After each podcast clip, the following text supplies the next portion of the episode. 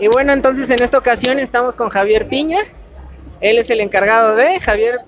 De Zapica Trend Studio. Hola, soy Javier Piña. ¿Cómo están? Javier, muchísimas gracias por tu tiempo. Terminamos de ver lo que presentó Future Talents, esta pasarela que presenta nuevos talentos en Zapica. ¿Nos puedes platicar un poquito acerca de cómo fue la selección de la diseñadora que presentó en esta ocasión? Sí, bueno, fue una selección de tres diseñadores. Eh, tenemos una diseñadora de prendas, que es Teresa, tenemos un diseñador de marroquinería, que es Benjamín, y finalmente Amanda, que hace el calzado. ¿Sus marcas son? Las marcas son Oleg en calzado, Un Waste en marroquinería y Frankly en, en vestimenta. ¿Qué, características encontramos en estas tres marcas por las cuales fueron seleccionadas para participar ahora en Future Talents? Bueno, pues que tienen el perfil de ser marcas que ya pintan para hacer un negocio, que es lo principal. Son marcas que ya tienen cierto tiempo en el mercado. Son chicos que se esfuerzan mucho porque el producto que están haciendo se diferencie, que tenga valor agregado y que sobre todo en este momento vaya en, pues, o vayan en camino a la sustentabilidad, ¿no? Ese también fue un factor determinante. ¿Alguna característica en particular que nos puedes decir de cada marca? Por ejemplo, en el caso de Frankeli. Pues bueno, una característica que tienen es que trabajan únicamente con mezclillas, que ellos hacen el acopio de, la mezclilla de prendas ya utilizadas y las transforman completamente de un waste. Él trabaja con el desperdicio de la industria del cuero, entonces él está recuperando este material y pues lo está generando una nueva vida, ¿no? Y Oleg, bueno, Oleg es una marca muy joven que tiene mucho talento en el tema de diseño y que están trabajando con suelas extra light que tienen menos carbono en la inyección del plástico, tienen algunas otras propiedades más interesantes. Principalmente, ¿cuál es el objetivo de Future Talents?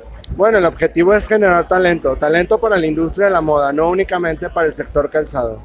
Es, queremos ya, ya no hablar más de un sector calzado, sino más bien hablar de una industria integral como es la moda, ¿no? Y empezar a unificar en el país esta parte. Estamos tratando de acercar a los, a los fabricantes con los diseñadores para que empiecen a hacer negocios, porque esa es, es como la finalidad, ¿no? Y justamente acabas de tocar un punto muy importante para nosotros en Proyecto Moda. El punto aquí de que hagan negocio estos nuevos diseñadores que se están presentando, ¿cuál es esta transición o cuál es este alcance que van a poder tener después de Future Talents? ¿Algo programado por parte de Zapica?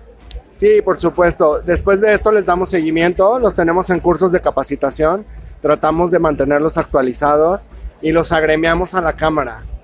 En temas de comercialización, en más o menos en cuánto tiempo podemos ver estas marcas ya en puntos de venta Oleg, Oleg ya tiene punto de venta, ellos ya, ya están en línea, Waze también ya lo tiene. La única que nos falta es Frankly, que está por abrir ya su, su marketplace.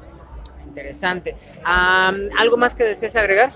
Pues nada, les agradezco que pudieron venir a cubrirnos. La verdad es que es muy importante para nosotros tenerlos aquí como medios porque finalmente la gente se entera a través de ustedes de todas las iniciativas que hacemos, ¿no? Javier, muchísimas gracias. Y para todos aquellos que están escuchando este podcast, les agradecemos tu tiempo. Es interesante conocer proyectos que están desarrollando el talento en diferentes áreas. En este caso nos toca León. Javier, muchísimas gracias nuevamente. No, al contrario, y los seguimos invitando que conozcan Zapica, que vengan.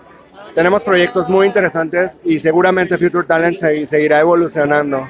A las redes nos puedes compartir de Zapica Trend Studio. Sí. En Instagram, Facebook, Zapica Trend Studio, tal cual. Perfecto. Muchas gracias. ustedes, gracias.